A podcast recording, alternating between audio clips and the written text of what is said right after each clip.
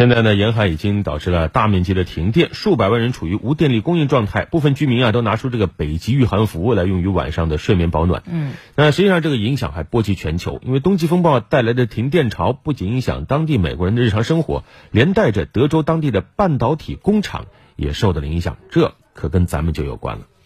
席卷美国德克萨斯州的极寒天气导致该州电力设施瘫痪，为了保障当地居民供电。政府部门紧急要求当地所有半导体制造商减少或暂停运营。全球第二大半导体制造商三星电子和汽车芯片最大制造商之一的恩智浦半导体日前宣布，旗下位于奥斯汀的工厂都已经停工。此外，英飞凌去年收购的赛普拉斯半导体公司在奥斯汀的一家工厂也进入了停产状态。三家公司都没有明确恢复生产时间。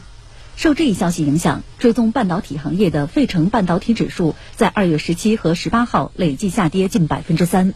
据各大半导体制造商的声明，政府部门仅提前了几个小时通知将给工厂断电。这些生产线通常二十四小时不间断运转。根据花旗银行的分析，三星电子和恩智浦两家企业至少损失了近百分之三十的芯片产能。恩智浦已经给客户发出警告，很可能会出现供应中断。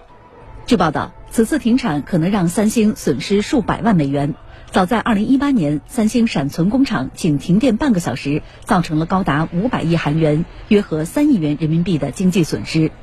经济学家认为，随着 5G 技术的普及，工业和汽车行业向智能化和电动化升级，对半导体芯片的需求呈井喷式上涨，导致诸多下游行业已经面临严重的芯片短缺危机。市场调研预计。芯片短缺将导致2021年一季度全球汽车产量比原计划减少近70万辆，同时也将打压苹果公司等其他电子产品制造商的业绩增长。